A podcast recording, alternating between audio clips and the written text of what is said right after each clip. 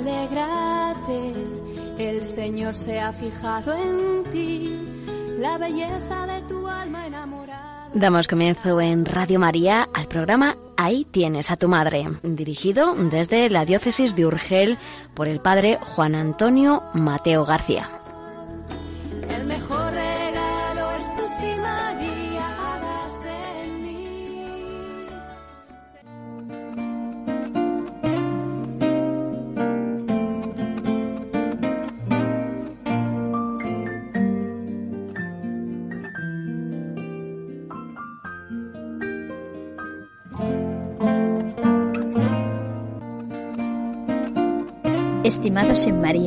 Es un gozo encontrarnos de nuevo en este programa que pretende ser una introducción a la Mariología, dirigido por don Juan Antonio Mateo García, presbítero de la diócesis de Urgell, y quien les habla, Conchicit, colaboradora del programa.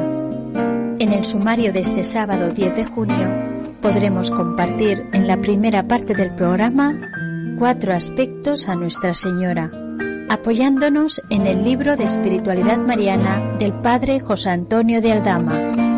Seguidamente escucharemos la catequesis que el Papa San Juan Pablo II pronunció el 5 de noviembre de 1997, que versa sobre la oración a María.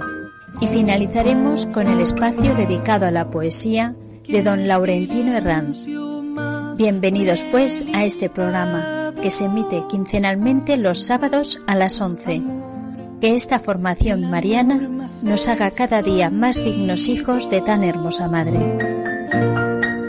Eres mujer, puerta del cielo.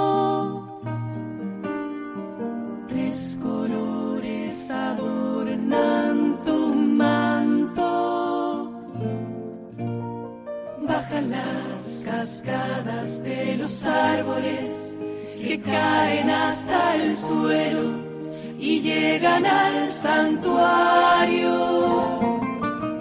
Quieres dar la mano y yo pedir la tuya. No puedo estar sin ti, sin tu mirada pura.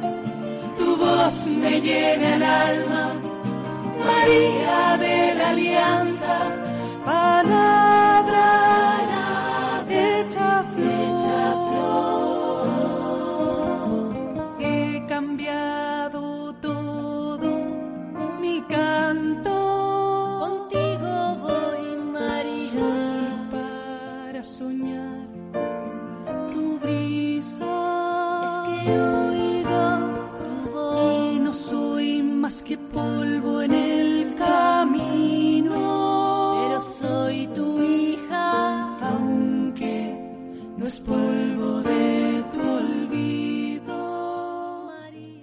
queridos amigos y oyentes de este programa de Radio María, devotos de la Virgen, hoy en la primera parte del programa vamos a tratar algunos aspectos de espiritualidad mariana y lo vamos a hacer siguiendo un gran maestro, el padre José Antonio de Aldama, que publicó una preciosa obra, un pequeño librito, pero realmente espléndido, con el título de Espiritualidad Mariana. Nos habla de los aspectos universales de la devoción a la Virgen. El Concilio Vaticano II, concretamente en la Constitución dogmática sobre la Iglesia Lumen Gentium, en el número 66, señalaba cuatro aspectos como cuatro modalidades del culto que debemos dar a Nuestra Señora. Y digo bien, debemos, porque, como hemos explicado en más de una ocasión, el culto a María es constitutivo de la experiencia cristiana. Este programa eh, tiene un título muy significativo, tomado de unas palabras del Señor. He aquí a tu madre. Ciertamente, ante estas palabras que las pronuncia el Hijo de Dios, hecho hombre, y que está ejerciendo plenamente su ministerio redentor en la cruz, uno no puede quedarse indiferente. Volviendo a la enseñanza del concilio y a los cuatro aspectos o modalidades del culto que debemos dar a la Virgen, el padre Aldama nos recuerda que son la expresión íntima de la relación que nos liga con ella y que tiene sus raíces en el plan de salvación trazado por Dios. Cualquiera de estos aspectos es un acto de culto, de devoción a la Santísima Virgen. Ninguno puede ser rechazado por un cristiano, y todos juntos señalan la verdadera y sólida devoción mariana, tal como la practica la Iglesia y tal como quiere que la practiquemos sus hijos. Por tanto, queridos oyentes, os invito a seguir atentamente este tema, esta explicación, que será de gran provecho para nuestra vida espiritual. El primer aspecto que se destaca es la veneración. Es el elemento más esencial. Es honrarla porque reconocemos su excelencia singular, su dignidad inigualable de Madre de Dios y de cooperadora de Cristo en la obra de la encarnación y de la redención. Esta dignidad de Madre de Dios, dijo Santo Tomás, que era casi infinita, y como decía otro teólogo medieval, sobre ti sólo está Dios, bajo ti todo lo que no es Dios. Esta veneración se expresa técnicamente con la expresión culto de hiperdulía de especial veneración, a mí me gusta traducirlo como culto marial, culto debido a María. En segundo lugar está el amor, brota de la contemplación de María. Quien la conoce, es imposible que no la ame, porque su figura es infinitamente amable. Por eso rezaba así San Anselmo, Oh Jesús, Hijo de Dios, y oh María, Madre suya, vosotros seguramente deseáis, y es justo, que nosotros amemos lo que amáis vosotros. Entonces, oh buen Hijo, yo te suplico por el amor con que amas a tu madre, me concedas el amarla de verdad, como de verdad la amas tú y como deseas que se la ame. Como a su madre los hijos sin temor. Venimos, Madre, a verte, a darte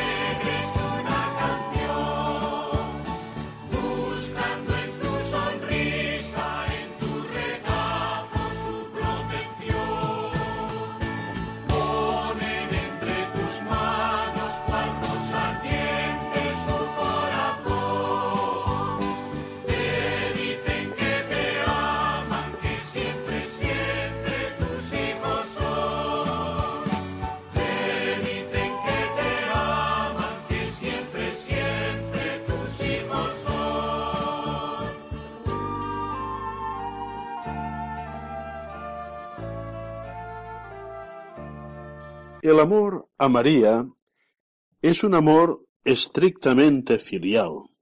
De ahí que en el corazón de muchos santos la sola palabra madre, aplicada a la Virgen, les haya estremecido de admiración, de consuelo y de amor. Así, por ejemplo, exclamaba San Anselmo, la Madre de Dios es nuestra Madre. Y San Estanislao, muchos siglos después, decía, La Madre de Dios es mi Madre. Es un sentimiento profundo que brota de la fuente misma de toda nuestra vinculación con María y nos sitúa en el plano divino de la salvación. Quiero recordar las emotivas palabras del Papa Francisco recientemente en Fátima, cuando nos expresaba que el centro de todo el mensaje de Fátima se reduce a esta gozosa convicción. Tenemos una madre, una madre que nos ama, una madre poderosa, una madre que vela por nosotros. Ese amor filial tiene variadísimas resonancias en el corazón de los hijos de tan buenísima madre. Es amor de complacencia cuando el hijo se complace gozoso en las grandezas de su madre. Es amor de benevolencia cuando el hijo quiere que su madre sea cada día mejor conocida y más amada, y cuando por eso mismo ora, trabaja y sufre para que sea así. Es amor de abandono, sencillo, tierno, del hijo en el regazo de su madre, que lo lleva a su intimidad. Es amor de conformidad de sentimientos, de unión de afectos, en el hijo que trabaja por actuar conforme a la voluntad de su madre, es decir, conforme al beneplácito divino, en el que estuvo siempre fijo el corazón de María. Y esto nos sitúa por encima de cualquier huero y vano sentimentalismo. ¿Qué mayor alegría puede experimentar nuestra Madre cuando, obedientes y amorosos, nos disponemos a realizar su gran mandato? Haced lo que Él os diga. La devoción a la Santísima Virgen hace brotar la invocación. La invocamos porque es Madre de Dios y porque es Madre nuestra. Como Madre de Dios, su intercesión es poderosísima. Como Madre nuestra, su intercesión es segura. La invocación a la Virgen pertenece al tesoro del dogma católico. Es un punto clave que separa el catolicismo del protestantismo, aun de los protestantes que se acercan más a la veneración de la Virgen. Desde muy antiguo, la Iglesia ha rezado la antífona Bajo tu amparo, que es la plegaria mariana más antigua después del Ave María. La invocación a María es especialmente una expresión de la confianza que tenemos en ella. Finalmente, la imitación es la respuesta consciente y responsable que da la piedad mariana a la ejemplaridad de Nuestra Señora, que la devoción a la Virgen debe llevar a la imitación de sus virtudes, es doctrina constante en la Iglesia y ha sido subrayada particularmente por los últimos papas. Para Pablo VI se trata de uno de los rasgos más característicos. Recordemos un pasaje de su doctrina mariana. La santidad ejemplar de la Virgen mueve a los fieles a levantar los ojos a María, que brilla como modelo de virtud ante toda la comunidad de los elegidos. Se trata de virtudes sólidas y evangélicas, la fe y la dócil aceptación de la palabra de Dios, la obediencia magnánima, la sincera humildad, la caridad solícita, la sabiduría reflexiva, la piedad con Dios que impulsa a cumplir alegremente los oficios de la religión, piedad que lleva a tener un ánimo agradecido por los beneficios recibidos, a ofrecer dones en el templo, y a orar en la comunidad de los apóstoles, la fortaleza de alma en el destierro y en el dolor, la pobreza llena de dignidad y de confianza puesta en Dios, el vigilante cuidado de su Hijo desde la bajeza de la cuna hasta la ignominia de la cruz, la providente delicadeza, la pureza virginal, el amor conyugal fuerte y casto. De estas virtudes de la madre, decía Pablo VI, se adornarán sin duda los hijos, que con firme empeño contemplan sus ejemplos para reproducirlos en su propia vida. Les recordamos que para contactar con el director del programa pueden formular sus consultas a través del correo electrónico ahí tienes a tu madre arroba radiomaria.es.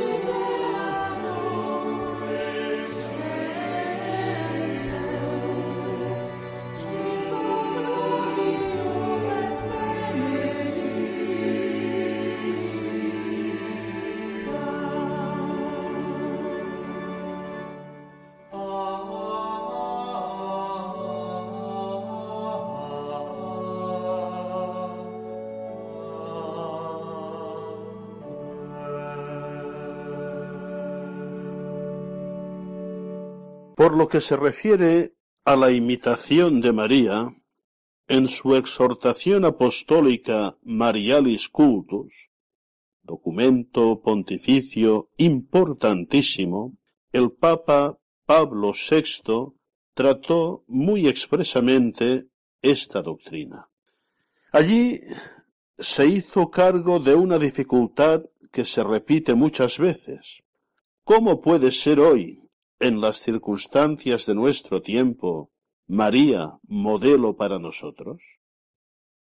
¿Cómo lo puede ser en las condiciones de vida de la sociedad contemporánea, cuando la mujer moderna aspira en el hogar a la igualdad y corresponsabilidad, y en la política a intervenir y a dedicarse socialmente a todas las profesiones, y a progresar intelectualmente en todos los campos de la cultura? Pablo VI resolvió largamente esta dificultad y dio una solución radical. Recordemos sus palabras sobre lo que debe ser la imitación de Nuestra Señora. Decía así, la Iglesia propuso siempre la Virgen María a la imitación de los fieles, no ciertamente por el tipo de vida que vivió, ni mucho menos por las condiciones sociales de su tiempo, sino porque en la situación concreta de su vida, total y responsablemente, se adhirió a la voluntad de Dios, porque acogió su palabra y la llevó a la práctica, porque fue la primera y la más perfecta discípula de Cristo. Y esto, concluía Pablo VI, tiene un valor de imitación universal y permanente. Recordemos, pues, estas cuatro notas de la devoción a la Santísima Virgen propias de una sana espiritualidad mariana, la veneración, el amor filial, la invocación y la imitación. El padre Aldama concluye esta reflexión con unas observaciones que deben ser tenidas en cuenta. Decía, una nota final hay que añadir a estas líneas universales de la devoción a Nuestra Señora. Nos la da el Concilio Vaticano II cuando enseña que la verdadera devoción no es un afecto estéril y pasajero, ni una vana credulidad, ni un sentimentalismo sin consistencia, sino una actitud del alma que brota de la fe, lleva a reconocer su grandeza y estimula a un amor filial cada día mayor y a una imitación de sus virtudes cada vez más perfecta. El concilio nos decía de modo clarísimo lo que no es y lo que es la verdadera devoción a María. Es el resumen de toda la doctrina anterior del Concilio Vaticano II. Muchas veces se ha hablado contra la devoción a Nuestra Señora porque se la ha reducido a ciertas expresiones de puro sentimentalismo que no son la devoción auténtica enseñada por la Iglesia. Evidentemente, el sentimiento es importante, forma parte de nuestra personalidad y debe formar parte de nuestra devoción, pero la devoción no se puede reducir al sentimiento. Repitamos las palabras del concilio para concluir este apartado. La verdadera devoción no es afecto estéril y pasajero, no es vana credulidad, no es sentimentalismo sin consistencia.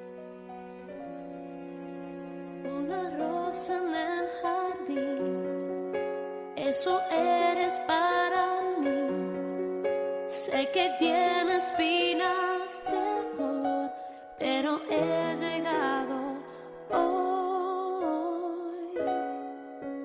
a pedirte un favor. Sé que puedes convencerlo con tu inmaculado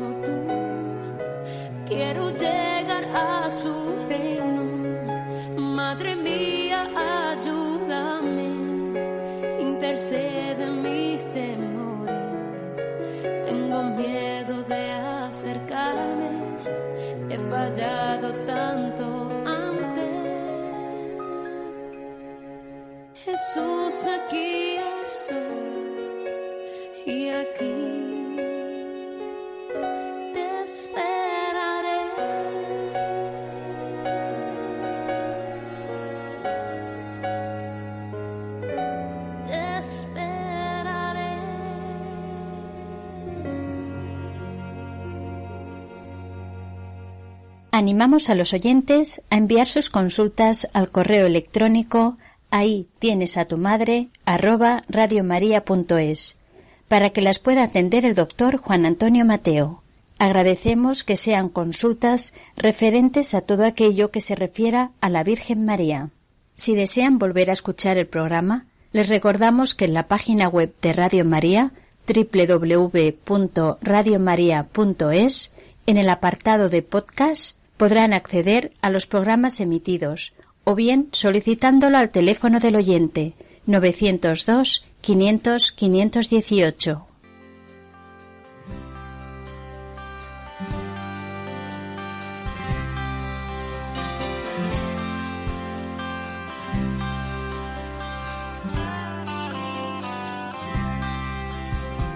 Mientras recorres la vida,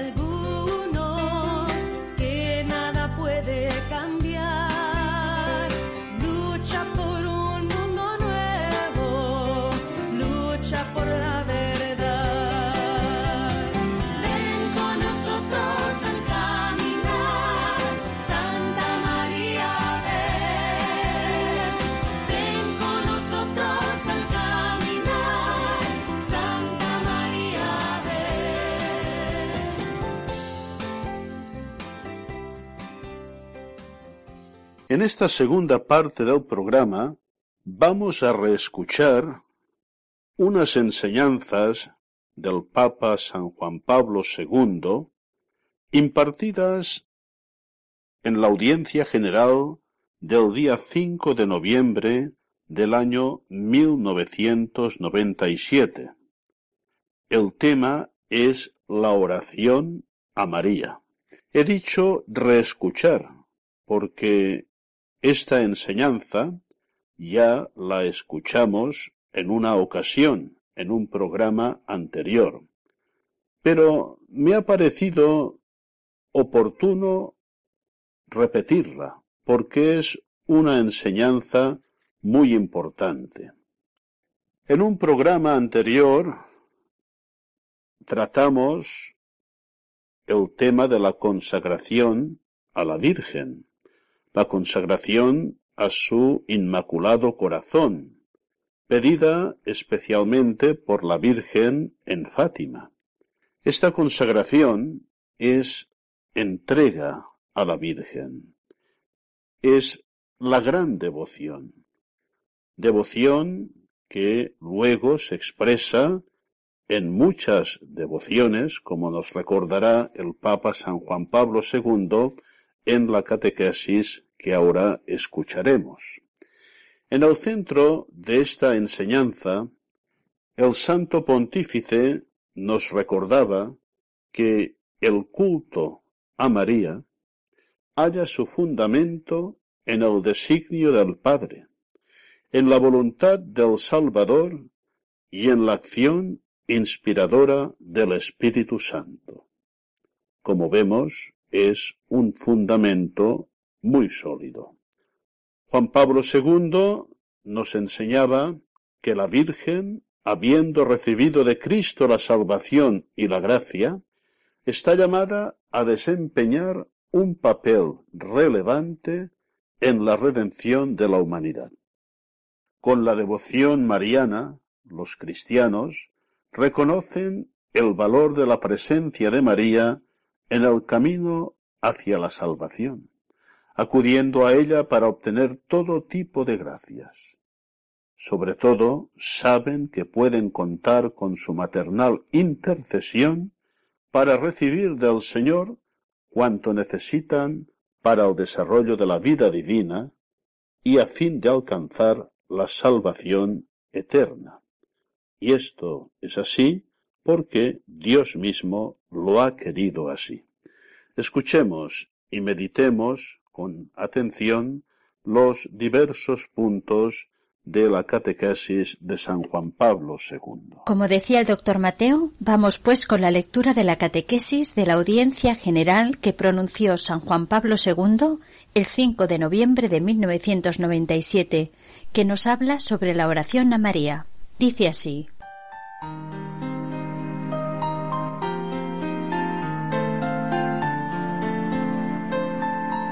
A lo largo de los siglos, el culto mariano ha experimentado un desarrollo ininterrumpido.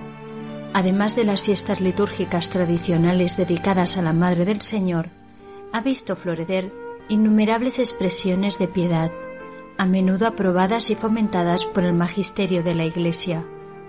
Muchas devociones y plegarias marianas constituyen una prolongación de la misma liturgia y a veces han contribuido a enriquecerla, como en el caso del oficio en honor de la Bienaventurada Virgen María y de otras composiciones que han entrado a formar parte del breviario. La primera invocación mariana que se conoce se remonta al siglo III y comienza con palabras Bajo tu amparo, sub tuum presidium, nos acogemos Santa Madre de Dios.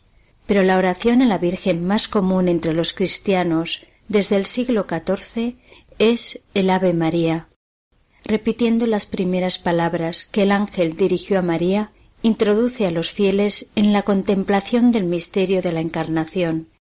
La palabra latina ave, que corresponde al vocablo griego jaire, constituye una invitación a la alegría y se podría traducir como alégrate.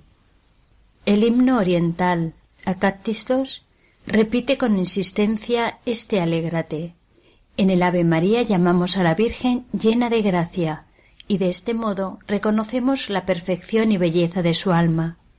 La expresión El Señor está contigo revela la especial relación personal entre Dios y María, que se sitúa en el gran designio de la alianza de Dios con toda la humanidad. Además, la expresión Bendita tú eres entre todas las mujeres, y bendito es el fruto de tu vientre, Jesús, afirma la realización del designio divino en el cuerpo virginal de la hija de Sión.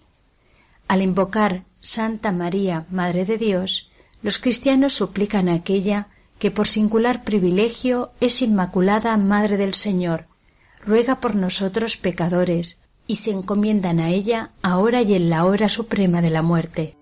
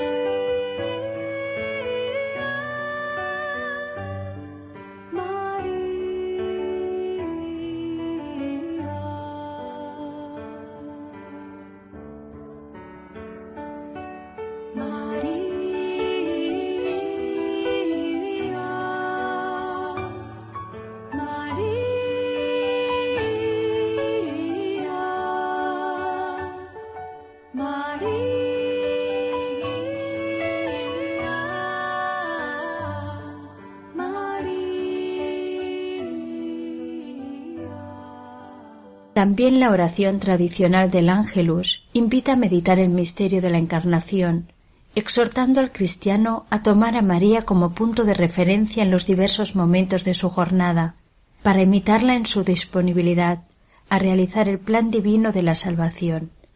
Esta oración nos hace revivir el gran evento de la historia de la humanidad, la Encarnación, al que hace ya referencia cada Ave María. He aquí el valor y el atractivo del ángelus, que tantas veces han puesto de manifiesto no sólo teólogos y pastores, sino también poetas y pintores. En la devoción mariana ha adquirido un puesto de relieve el rosario, que a través de la repetición del Ave María lleva a contemplar los misterios de la fe. También esta plegaria sencilla que alimenta el amor del pueblo cristiano a la Madre de Dios orienta más claramente la plegaria mariana a su fin, la glorificación de Cristo. El Papa Pablo VI, como sus predecesores, especialmente León XIII, Pío XII y Juan XXIII, tuvo en gran consideración el rezo del rosario y recomendó su difusión en las familias. Además, en la exhortación apostólica Marialis Cultus ilustró su doctrina, recordando que se trata de una oración evangélica centrada en el misterio de la encarnación redentora y reafirmando su orientación claramente cristológica.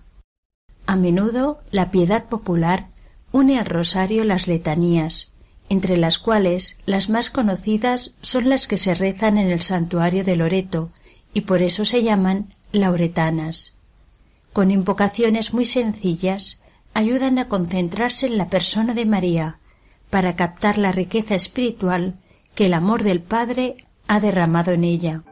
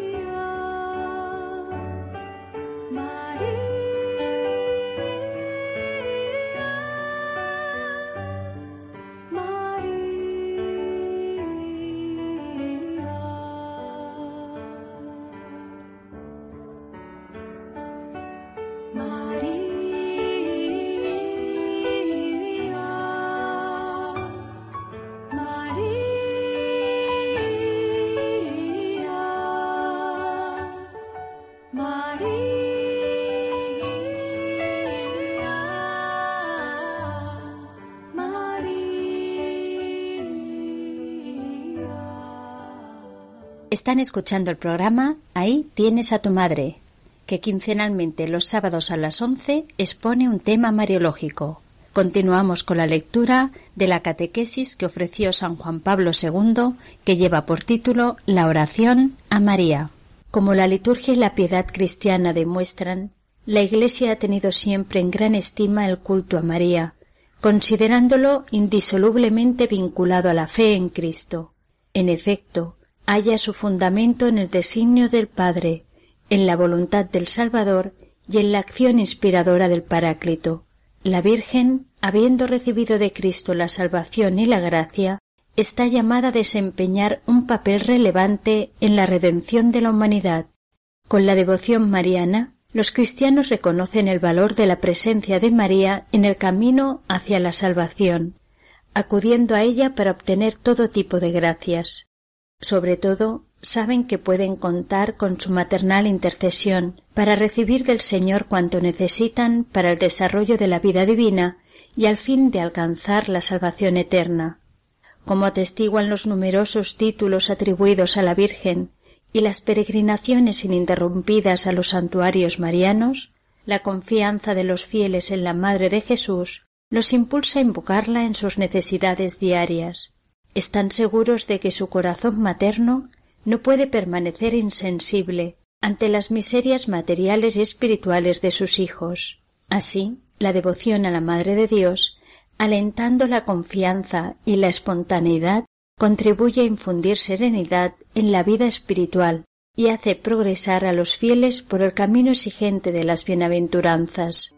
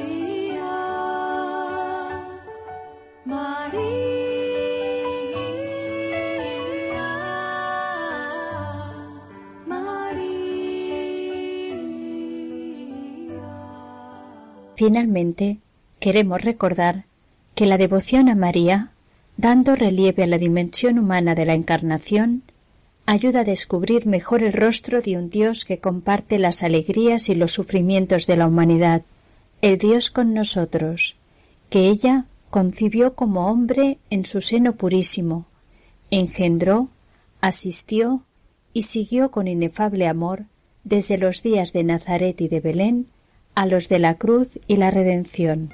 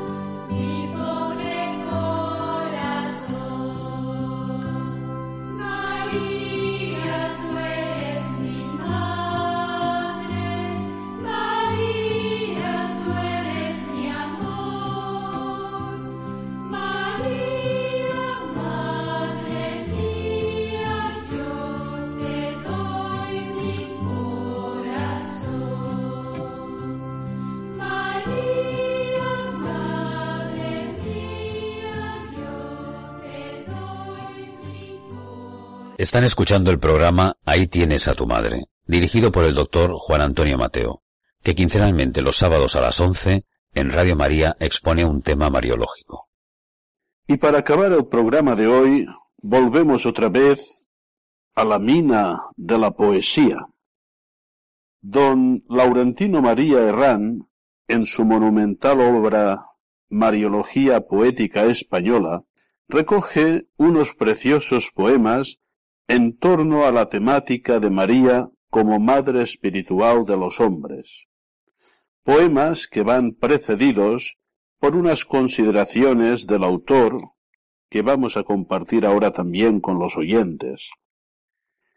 El Papa León XIII escribió que, aun cuando callase la tradición y todo lo que sobre el tema se ha escrito, lo afirma con suma elocuencia una voz que brota del corazón de cada cristiano.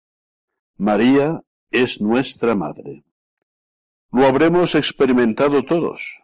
Los poetas, con una más fina sensibilidad, lo han cantado en sus versos, hasta el punto que sería difícil encontrar uno que no haya expresado el afecto que corresponde a esta percepción, instintiva, podíamos llamarla, teniendo en cuenta que todo hombre, por el hecho de serlo, se inserta en el cuerpo místico en el que Jesús, el Hijo de María, es la cabeza. Ahora bien, afirma don Laurentino María Herrán, para llamar madre a una mujer, conscientes de lo que decimos y en el ámbito sobrenatural donde nos movemos, lo mismo que en la maternidad humana, se necesita que haya querido al hijo antes de tenerlo y después, cuando ya era un sueño bajo el corazón de esa mujer en expresión tan querida de San Juan Pablo II. Se necesita además que haya gestado al hijo con la ilusión que la naturaleza despierta en toda madre, que le dé a luz alegre en medio de sus dolores, que le asista después, pendiente del Hijo, hasta su total desarrollo personal, y que, aun después de muerta, sea su recuerdo para el Hijo y una fuerza que le estimule siempre hasta realizar el proyecto que de ese hombre haya pensado el dador de la vida. Este sería el consideratum de una madre plenamente responsable. A partir de estos presupuestos, don Laurentino nos propone ver cómo los poetas a la Virgen la llaman madre y cómo, en este orden sobrenatural donde nos movemos, se han cumplido todos los requisitos para que podamos llamar con toda verdad Madre nuestra a Santa María, la Madre de Dios. De la rica variedad de poemas que nos ofrece, hemos elegido uno de poetas jóvenes. Dice don Laurentino que a la juventud le gusta decir a la Virgen cosas llanas a tono con sus afanes y dejando un poco a un lado la dogmática y confiarle en sus cantares los propios afanes que saben que escucha complacida su hermana madre. Y nos trae un bello ejemplo representativo de esta actitud de entrega y confianza a la que saben cercana y madre. Dice así el poema.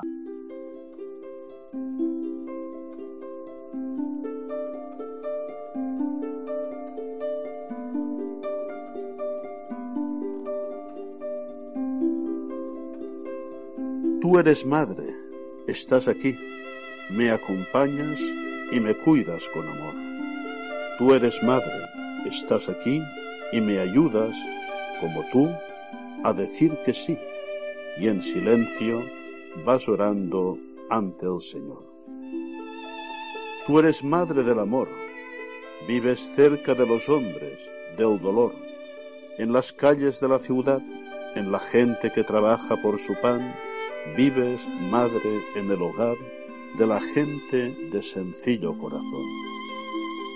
Eres tan sencilla como luz de amanecer. Eres tú, María, fortaleza de mi fe. Tú eres flor, eres del Señor. Te dejas acariciar por su amor. Yo quiero estar en las manos del Señor como tú para amar. Eres tan pequeña como el canto de mi voz Eres la grandeza de aquel que te modeló. Eres tan hermosa como el cielo, como el mar.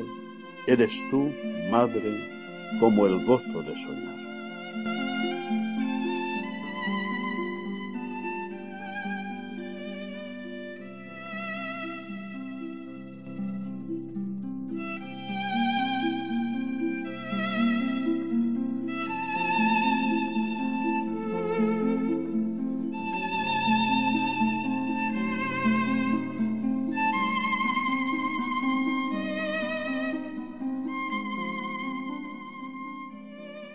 Concluye don Laurentino diciendo que uno recuerda, al oír y leer estas canciones a la Virgen Madre, la cercanía en que la sentían aquellos grandes poetas tan devotos, que le hablaban de amor divino sobre el calco del amor humano, de la Encina, Montesino, Lope de Vega y otros que este hermoso poema nos ayude a acrecentar en nosotros la percepción y la devoción a la Madre.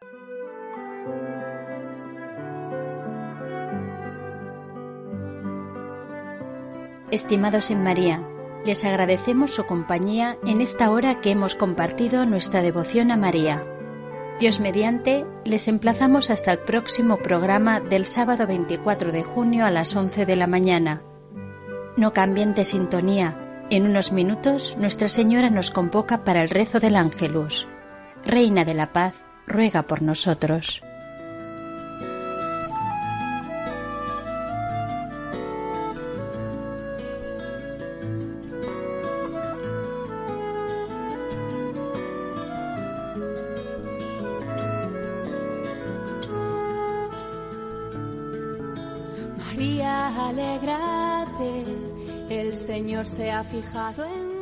Finaliza en Radio María, Ahí tienes a tu madre, un programa dirigido desde la diócesis de Urgel por el padre Juan Antonio Mateo García.